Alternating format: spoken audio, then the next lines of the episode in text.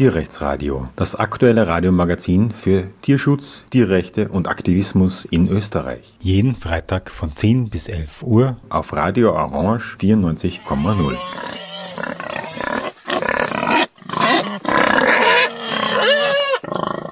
Willkommen zum Tierrechtsradio. Ich würde gerne heute über Kritik an Almen sprechen. Warum Almkritik? Von Tierschutzseite hört man das immer wieder, das sei doch die beste Tierhaltung überhaupt.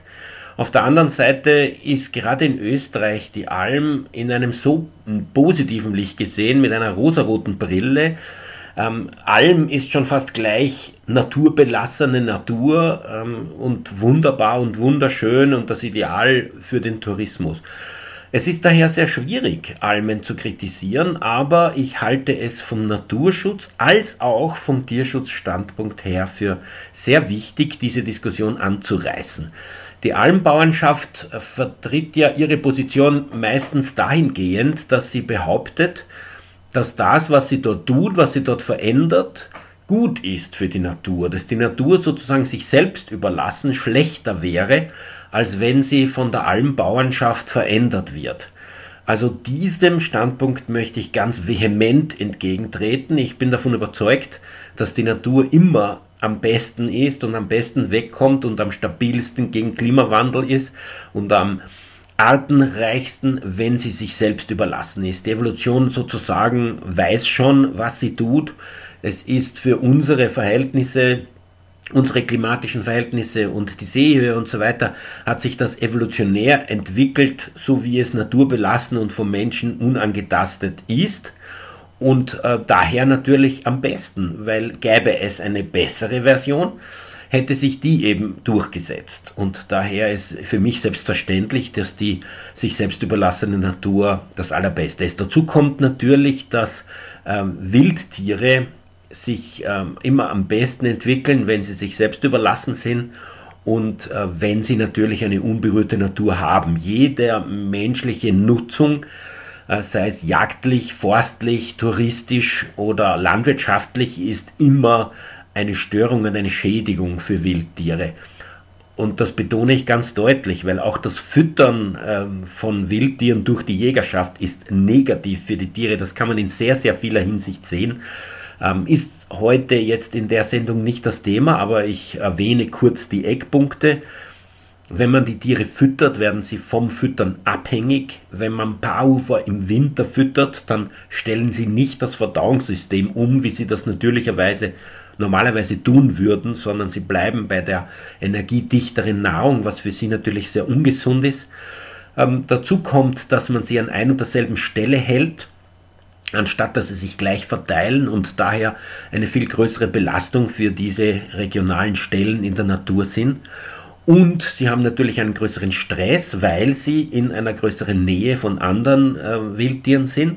Und sie übertragen sich gegenseitig Krankheiten, äh, wogegen man meistens dadurch vorgeht, dass man diese Fütterungen einfach mit Medikamenten versetzt. Aber das muss man sich einmal vorstellen, dass man Wildtiere medikamentös behandelt damit sie sich nicht gegenseitig anstecken. Da merkt man doch schon, dass hier etwas falsch läuft. Nein, die Fütterungen durch die Jägerschaft sind nur zum Nachteil der Wildtiere, erzeugen gezielt hohe Populationsdichten, damit die Jägerschaft viele Tiere abknallen kann. Aber in aller anderen Hinsicht, also im Hinsicht äh, Blickwinkel nicht vom Menschen aus, ist es nur von Nachteil. Sowohl von der betroffenen Natur als auch von den Wildtieren selbst. Also nochmal ganz deutlich, die gefütterten Wildtiere selbst haben einen Schaden durch diese Fütterungen, durch die systematischen Fütterungen seitens der Jägerschaft. Die Gründe habe ich genannt.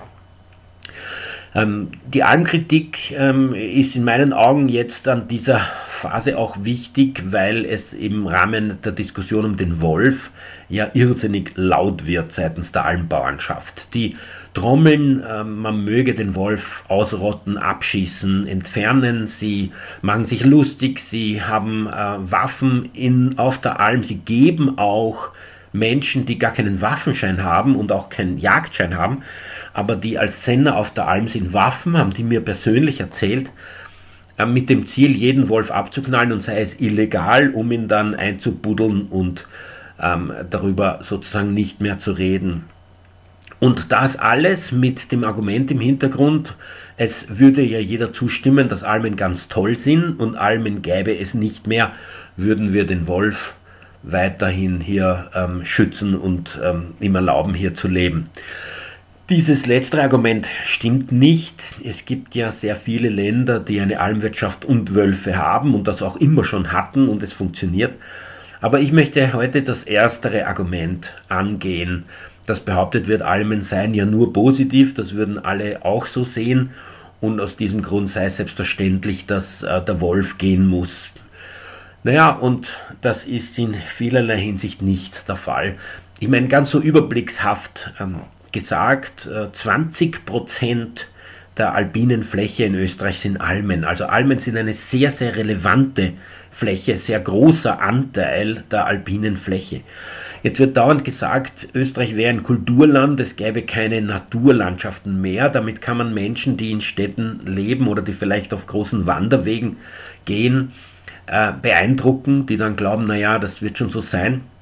In Wahrheit gibt es schon viele Naturflächen auch, aber wir dürfen nicht einfach die Wildtiere da zurückdrängen und sagen, es sind nur Kulturfolger, die also mit einem Kulturland umgehen können, die Tierarten, die eine Existenzberechtigung haben. Alle Wildtiere, die autonom leben und möglichst dem Menschen ausweichen und unabhängig sein wollen, die hätten keine Existenzberechtigung, weil wir keine Naturlandschaften haben.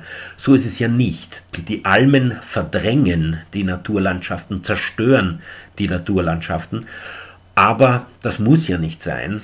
Und abgesehen davon gäbe es schon, wie gesagt, sehr viele solche Fleckerln von Naturlandschaften, die man durchaus erstens ausdehnen könnte und eben zweitens auch miteinander verbinden, sodass es autonome Wildtierpopulationen gibt, die über diese Flecken hinweg miteinander korrespondieren können und so ein Netzwerk bilden. Ähm, kommen wir noch zum Tierschutzargument, bevor wir in die Details der Almkritik einsteigen. Wird doch gesagt, für die Rinder sei das oder für die Schafe und für die Ziegen das Allerbeste auf einer Alm. Ganz, ganz selten gibt es Schweine, aber ich glaube in Österreich fast überhaupt nicht. In den Karpaten habe ich das schon gesehen. Und insofern wäre es doch seltsam, wenn man vom Tierschutzstandpunkt aus das kritisiert. Also zunächst einmal muss ich natürlich überhaupt die Nutztierhaltung in Frage stellen, weil dadurch Tierprodukte hergestellt werden, die ähm, Tierleid produzieren, die klimaschädlich sind, die Ressourcen verschwenden. Ähm, die Tiere sind ja drei bis maximal vier Monate auf der Alm und den Rest natürlich im Stall und dann zumeist auch noch oft auch noch die Rinder angebunden. Und insofern ähm, ist es die Frage, ob man nicht äh, diese Rinder überhaupt abschaffen sollte oder zumindest deutlich weniger haben sollte, als wir das jetzt momentan haben. Auf der anderen Seite steht hier eben die Naturnutzung für Haustiere. Die Rinder sind ja Haustiere, domestizierte Tiere, im Gegensatz zur, ähm, zum Wildtierbereich, wo die Wildtiere selbstständig und ungestört durch den Menschen leben können wollen. Hier steht also im gewissen Sinn Haustierschutz versus Wildtierschutz. Und wo sollen die Wildtiere leben, außer in den Wildnisbereichen im Hochgebirge? Und wenn jetzt dorthin auch noch die Weiden in Form von Almen ausgedehnt werden, dann haben die überhaupt keinen Lebensraum und keinen Platz mehr. Also vom Standpunkt des Wildtierschutzes ist es auf jeden Fall wichtig, unberührte Landschaften zu erhalten und damit die Almen zumindest nicht überall zuzulassen und vielleicht auch an verschiedenen Stellen wieder aufzuheben. Ähm, Rinder, Schafe und Ziegen können sehr wohl in Freilandhaltung im Tal gehalten werden und die brauchen nicht auch noch in die Wildtierregionen eindringen und die Wildtiere zurückdrängen. Wenn im Regenwald im Amazonas dort gerodet wird, um eine Weide hinzugeben, dann sagen wir es ein Verbrechen, dass der tolle, schöne Wald entfernt wird. Aber wieso ist es dann kein Verbrechen, dass in Österreich Wälder entfernt werden, Wildtiere zurückgedrängt werden, Wildnis zu Natur, zu Kulturlandschaft wird äh, und eben zu einer Weide für Rinder, Schafe oder Ziegen, die, wenn man so will, nur nachteilig sind für die, für die Erde. Ähm, und natürlich auch für die Tiere selber, weil man glaubt vielleicht, das ist lustig für die Rinder da oben, aber in Wahrheit ist das hier nur ein ganz kurzer Teil ihres Lebens.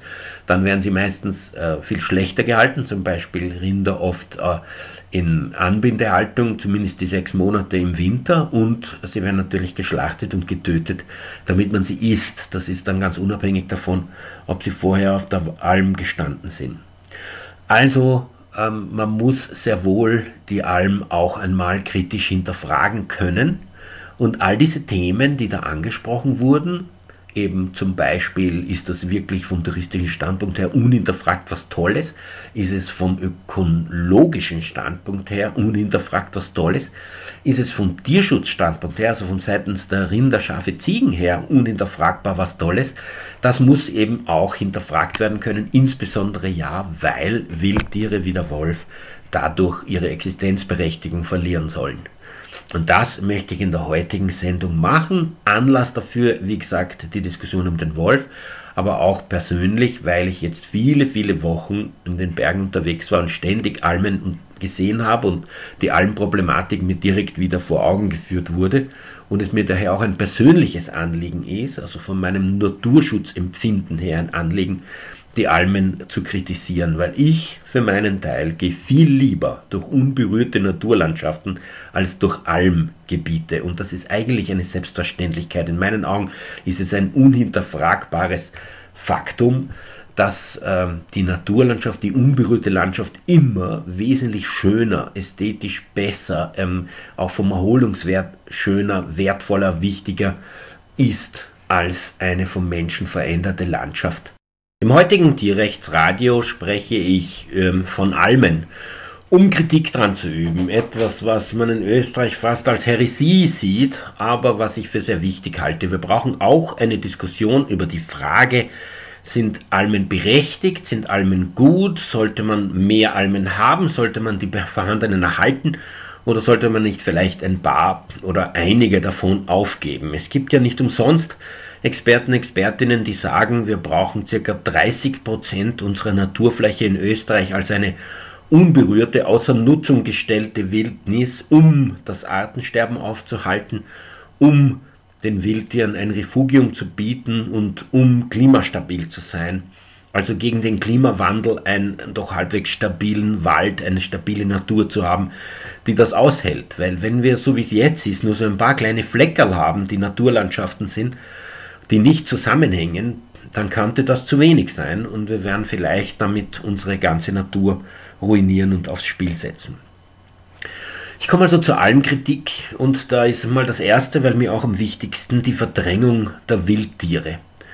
Wenn eine Alm angelegt wird und dort eben ein Platz geschaffen, gerodet, der Wald entfernt, die Latschen entfernt, ähm, dann ähm, werden dort auch natürlich Hütten hingebaut und so weiter. Jedenfalls beginnt man sozusagen ein Wildnisgebiet als Weide zu nutzen für Haustiere, in, im gewissen Sinn auch zu besiedeln, im gewissen Sinn auch zu versiegeln durch die vielen Straßen und Häuser, die dort hingestellt werden und natürlich dadurch die Wildtiere zu verdrängen. Und da fällt mir zum Beispiel das Murmeltier ein, das im Hochgebirge ja lebt und die Jägerschaft erschießt 7000 Murmeltiere jedes Jahr mit der Begründung, dass sie auf Almen Löcher graben würden und die Kühe dann dort hineinsteigen und sich verletzen könnten. Und deswegen musste man diese Murmeltiere abknallen. Also hier für mich ein Paradebeispiel von Verdrängung von Wildtieren. Man sagt, die Haustiere sollen dort sein können, ungestört durch Wohnlöcher von Murmeltieren und deswegen müssen die Murmeltiere sterben.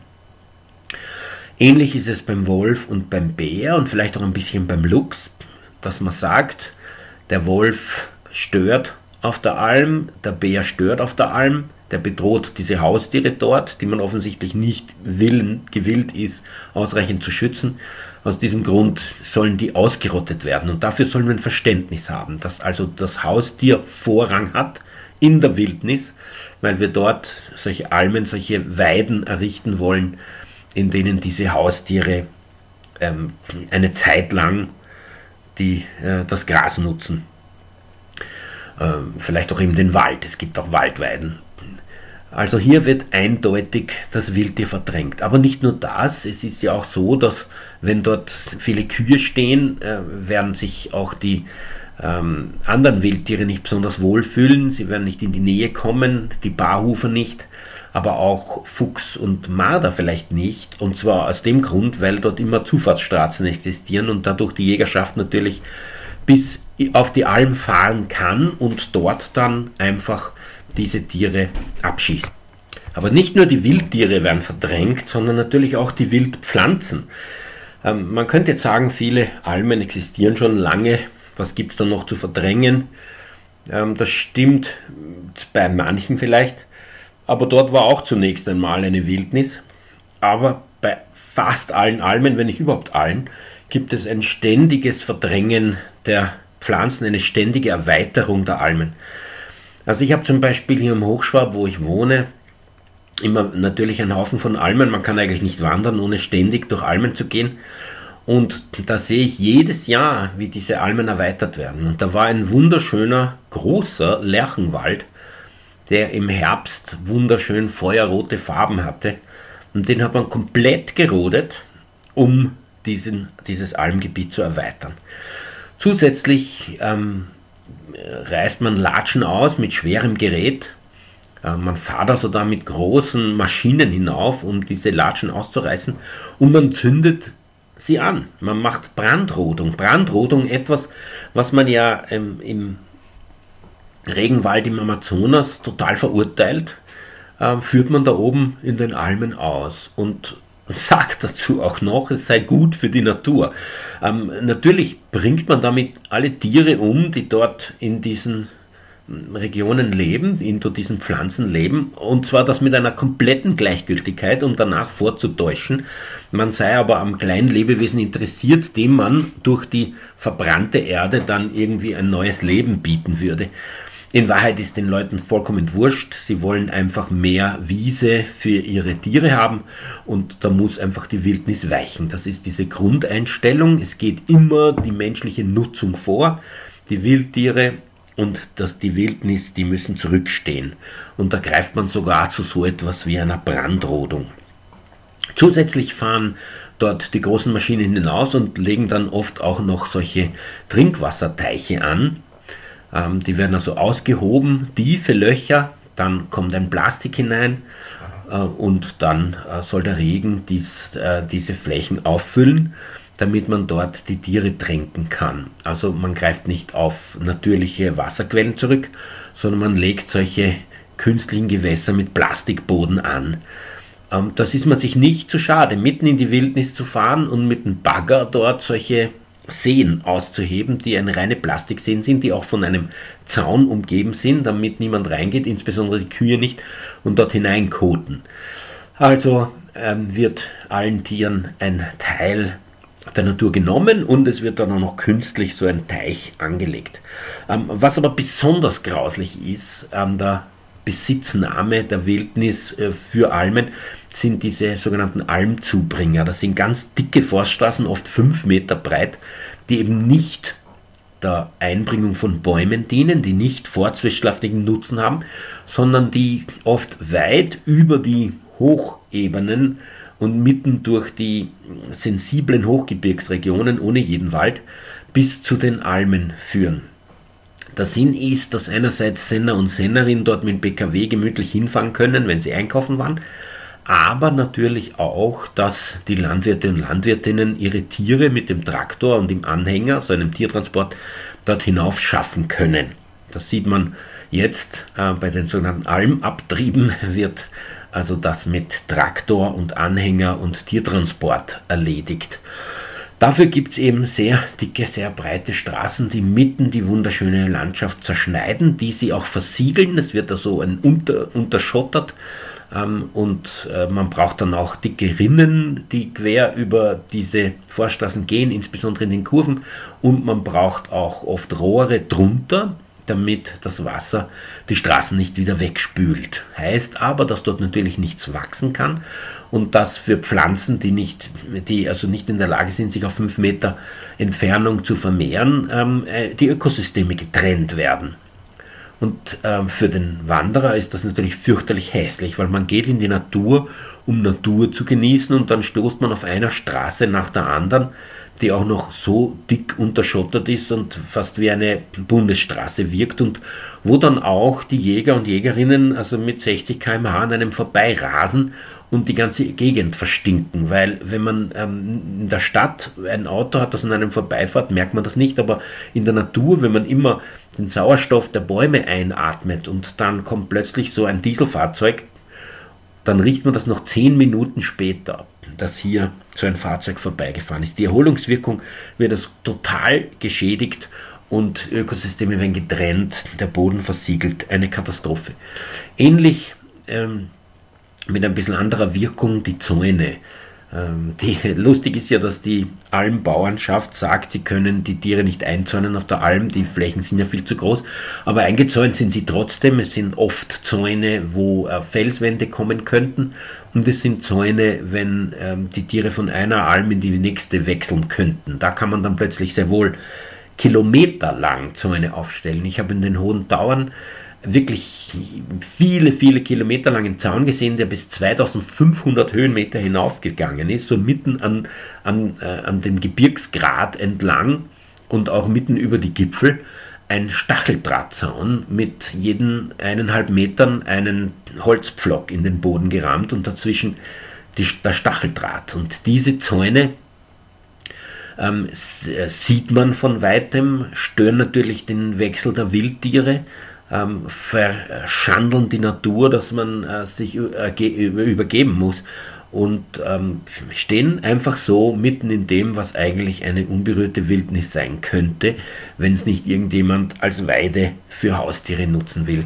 Und da kann man wirklich niemand erzählen, dass das äh, ganz entsetzlich ist für Wildtiere, für den Menschen, der sehen muss und für die Natur.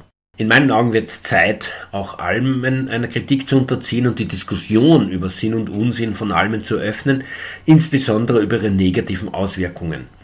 Diejenigen, die Almen befürworten, meistens dieselben, die sie auch betreiben, tun so, als wäre das ein Dienst an der Natur sogar, an den Tieren und an der Bevölkerung, weil alle Almen doch so super finden. Nur ist das in Wahrheit nicht richtig und davon handelt die heutige Sendung. Ich habe schon erzählt von der Auswirkung auf Wildtiere. Ich habe erzählt von der Auswirkung auf die Natur, von den Almzubringerstraßen, der Rodung und Brandrodung, von den Zäunen. Ja, und äh, es gibt auch äh, sehr, sehr negative Auswirkungen auf, ähm, auf den Menschen.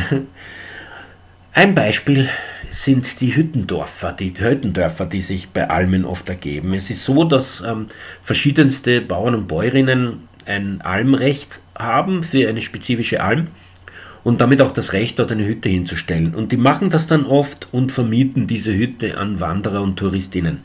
Die Folge ist, dass es Dör Almdörfer gibt mit 25, 30 Hütten auf der Alm, die eigentlich alle dort privat genutzt werden und gar nichts mit der Almbewirtschaftung selbst zu tun haben. Ich würde fast sagen, auf fast jeder Alm findet man sowas, dass es solche Almdörfer gibt. Ich meine, ganz äh, vor Augen ist mir die Augstwiesenalm im Toten Gebirge, wo wirklich 30 riesige Häuser stehen, wo ein irrer Lärm ist, weil dort ständig die Menschen, die diese Almhütten mieten, sitzen, trinken, lachen, lärmen und einen Spaß haben. Abgesehen davon ist es natürlich so, dass die Almhütten selber auch ähm, zum Konsumieren einladen und dort haufenweise die Leute sind, vor allem weil sie ja über die Forststraßen leicht einen Zugang haben und dann ähm, lärmend, saufend ähm, dort sitzen und äh, das halt in einer Natur, die eigentlich eine Wildnis sein sollte. Ähm, jetzt wird gesagt, die Touristen und Touristinnen freuen sich aber über die Alm. Kein Mensch will einen Wald, der ist so düster und so beängstigend. Die Almen halten dann immerhin Wiesen frei und das sei so super. Also da gibt es eine Reihe von Untersuchungen zu diesem Thema. Ähm, zum Beispiel Bröbstel Haider, Moostegel und Schlegel 2019, die die äh, touristische Bedeutung der Alm untersucht haben. Und da wurden 1003 1003 Personen befragt, davon 17% etwa MountainbikerInnen und 83 Prozent Wanderer. Und es hat sich gezeigt, dass 72,5 Prozent der Befragten ähm, mehr Wald bevorzugt haben, also von den Wanderern, 23, insgesamt 73 Prozent, mehr Wald und mehr unberührte Natur und weniger Alm. Und nur 10,6 Prozent wollten lieber mehr Alm und haben äh, vom Menschen genutzte und geprägte Landschaften bevorzugt.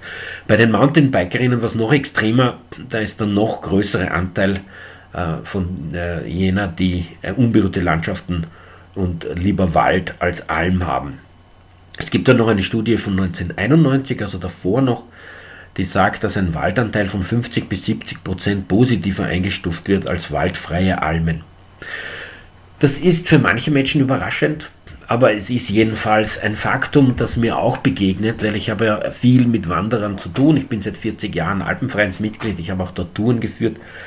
Und de facto freut man sich nicht, wenn man durch eine so wunderschöne, hochalpine Landschaft geht und dann stößt man plötzlich auf Straßen, Häuser, Autos, Menschen, die dort trinken und lärmen und 300 Kühe, die dort stehen. Ähm, das alles erinnert einen an die Stadt, an den Menschen, an äh, das, was man gerade, äh, von dem man gerade fliehen will, in die Natur hinaus. Also nein, ähm, die Sachlage scheint klar zu sein, die Menschen bevorzugen unberührte Natur zu Almen. Auch die Touristen und Touristinnen, die ähm, dann konsumieren und ähm, Nächte buchen in solchen Regionen, weil das sind ja die, die den Tourismusindustrie wichtig sind, aber das sind auch die, die bei diesen Studien befragt worden sind. Ein weiterer Aspekt, der nicht zu unterschätzen ist, ist die Kuhkacke. Ähm, es ist fast so, hat man das Gefühl, insbesondere unter allen äh, Personen, dass man Kuhkacke mit Natur verbindet. Also jemand, der sich vor Kuhkacke graust, der ist irgendwie naturfern. Man muss also gerne, wie Wolfgang Ambros singt, bis zur äh, Waden in einer Kuhfladen stehen, äh, damit man so richtig die Natur erleben kann. De facto ist es so, dass wenn man in die Natur geht, wo keine Almen sind, dann findet man fast keinen Kot. Also Haufen von Kot, auch von Barhufern oder von so großen Rindern, ist nicht der Normalzustand in der Natur. Ich war in den Südkarpaten in Regionen, wo man Wiesente wieder ausgesetzt hat. Das sind ja quasi diejenigen, die man dann angeblich durch die Rinder ersetzt ja, in, der, in Österreich. Und diese Wiesen haben erstens mal einen ganz anderen Code, die haben einen festen Code und zweitens natürlich viel weniger. Das sind ja viel kleinere Gruppen und sie wandern auch viel weiter davon und bleiben nicht an derselben Stelle stehen. Also auf Almen finden sich ganze Flächen voller Kuhfladen. De facto ähm, kackt eine Kuh 40 Kilogramm Kot pro Tag. Bei einer typischen Alm, wie sie hier bei mir sind, mit 300 Kühen, sind das 1,2 Tonnen Kacke pro Tag, die auf diese begrenzte Fläche ausgelegt werden. Ähm, bei der Gesamtzeit, die die Kühe dort oben sind, macht das 1500 Tonnen Kacke pro Saison aus, die dort oben überall hingelegt wird. Man geht dann durch, man tritt rein und man graust sich zurecht. Aber nicht nur das, ähm, die Fliegen legen ja ihre Eier in solche Kacke hinein. Das kommen dann die Güllemaden und die werden dann eben zu Fliegen. Deswegen haben Kühe auf der, auf der Alm die Augen und den ganzen Körper voller Fliegen, die nicht nur lästig sind, sondern bei Wunden auch noch ganz schön gefährlich werden können, weil sie dann natürlich auch ihre Eier reinlegen können und dann diese verletzten Tiere bei lebendigem Leib aufgefressen werden. Und ähm, das ist in der Wildnis nicht so, weil natürlich viel weniger Kacke da ist und die Fliegen sich dann eben bei weitem nicht so vermehren können. Also wenn jemand, ein Wanderer meint, das ist halt so in der Natur, da gibt es halt viele Fliegen, so stimmt das nicht. Die Fliegen gibt es im Kuhstall und die Alm ist sozusagen der Kuhstall in die Wildnis versetzt. Und deswegen Gibt es dort so viele Fliegen? In der Natur wäre das nicht. Ein weiterer Aspekt, der von der Alm her die Natur zerstört, ist die Erosion. Bei alpinen Vereinen wird einem immer gesagt, bleiben Sie bitte am Weg, weil wenn die Menschen nicht am Weg gehen, dann zerdrücken sie die Grasnarbe und ähm, es entsteht, es ist also der Halt, den diese Graswurzeln ausüben für, die, für das Erdreich nicht mehr gegeben und im steileren Gelände rutscht dann das Erdreich ab. Im Hochgebirge ist der Rasen sehr, sehr sensibel, kann durch wenig Trittbelastung schon vom Gewicht eines Menschen sehr bald kaputt gehen und wächst nur sehr, sehr mühsam nach. Also ein Meter auf ähm, 100 Jahre im Hochgebirge. Das heißt, der, der Rasen ist fast nicht in der Lage, das zu kompensieren. Jetzt ist eine Kuh sechsmal, siebenmal, achtmal so schwer wie ein Mensch und ähm, geht irgendwo, hält sich natürlich nicht an Wege. Die Folge ist, dass dort in allen Almregionen in den Steilgelände, im Steilgelände große Erosionsflächen sind. Ich habe gesehen, wie ganze Hänge abrutschen, weil die Kühe dort herumtrampeln. Ähm, die Almleute sagen, ja, der, der, der Kuh tritt den Boden fest, aber das ist ja wirklich genau das Gegenteil von dem, was passiert. In Wahrheit zerstört sie die äh, Pflanzenwurzeln, die Graswurzeln und dadurch rutscht der Hang ab. Und ich habe wirklich zig Bilder von solchen Hängen aufgenommen, auch in diesem Sommer, die eben durch diese Kuhaktivität zerstört werden und wo eine Erosion eintritt. Ein weiterer Aspekt, der den Menschen betrifft, sind Lawinen. Auch da versuchen ähm, die almbewirtschaftenden Menschen die Täter-Opfer-Umkehr. Sie sagen, ähm, die, die Alm schütze vor Lawinen. Und zwar ist das Argument jenes, dass ein langes Gras, das nicht abgeweidet ist, eher rutschig ist für Bodenlawinen und daher es gefährlicher sei, als wenn das ein kurzes Gras ist, das abgegessen wird. Jetzt ist es aber so, dass gerade bei uns in Ostösterreich die Wälder ja gerodet werden und die Latschenflächen und stattdessen ähm, dort eine Wiese ist. Und eine Wiese ist natürlich viel, viel lawinengefährdeter als ein Hang, der Bäume und Latschen hat. Ähm, und es gibt tatsächlich immer wieder Menschen, die auf Almen in der Lawine bleiben und sterben weil dort jemand eine Alm hinmachen musste. Ich kann viele, viele Fotos und auch vor Ort die Situation zeigen, wo man sieht, wo auf der einen Seite gerodet wurde und auf der anderen Seite der Wald noch steht. Und man sieht auf der einen Seite die Hangrutschen und die Lawinen und auf der anderen Seite im Wald sieht man das nicht, weil der Wald eben ähm, die Lawine verhindert. Also eines ist klar, ähm, die Almen führen dazu, dass es mehr Lawinen gibt und dadurch zu einer Bedrohung der Menschen kommt, die dort mit Schneeschuhen oder eben mit Skien wandern wollen. Und das ist auch ein Faktum, den man sich zu stellen hat, wenn man Almen für gut befindet, dass es eben zu menschlichen Opfern führt. Unser Thema heute ist Almkritik.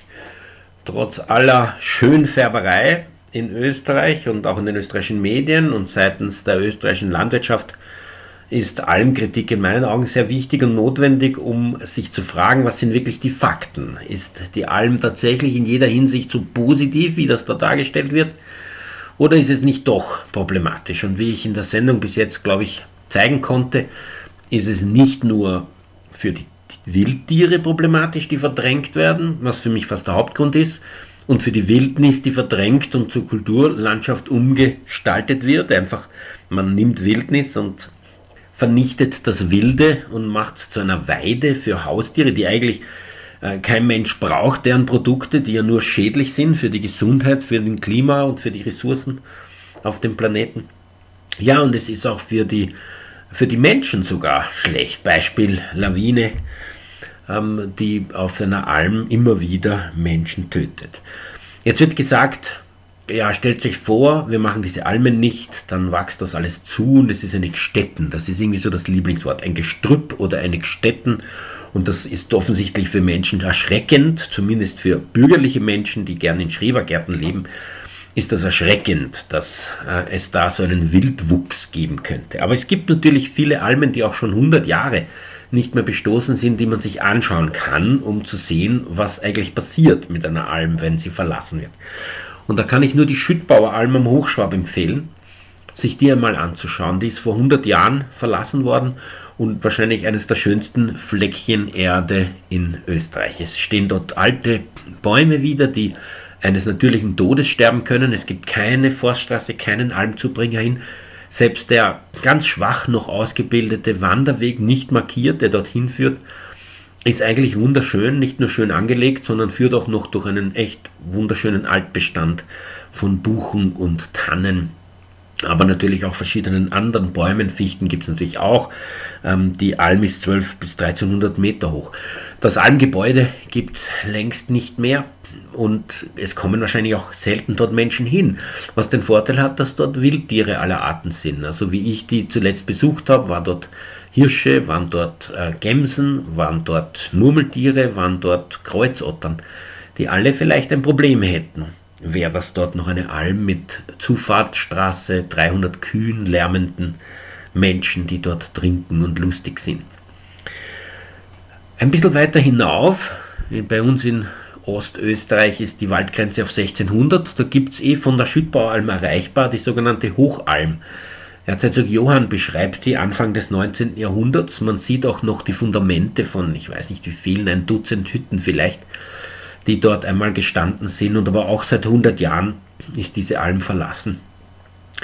Ähm, rundherum ist in Latschen und eben hohes Gras, aber wunderschön sage ich, wunderschön. Und man kann auch dort wunderbar wandern. Wer glaubt, man bleibt dann durch in Latschen stecken, ist nicht so. Es gibt immer Latschengassen, es gibt immer Hänge ohne Latschen. Und so kann man also durch diese Alm, ehemalige Alm wandern und die Wiesen dann hinauf bis zu den Gipfeln auf weit über 2000 Metern.